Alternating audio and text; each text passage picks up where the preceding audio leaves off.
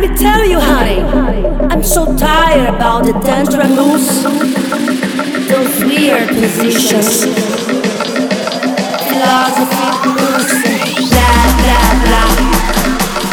I need something strong. I want to burn it in my skin. Can you give me an idea, please?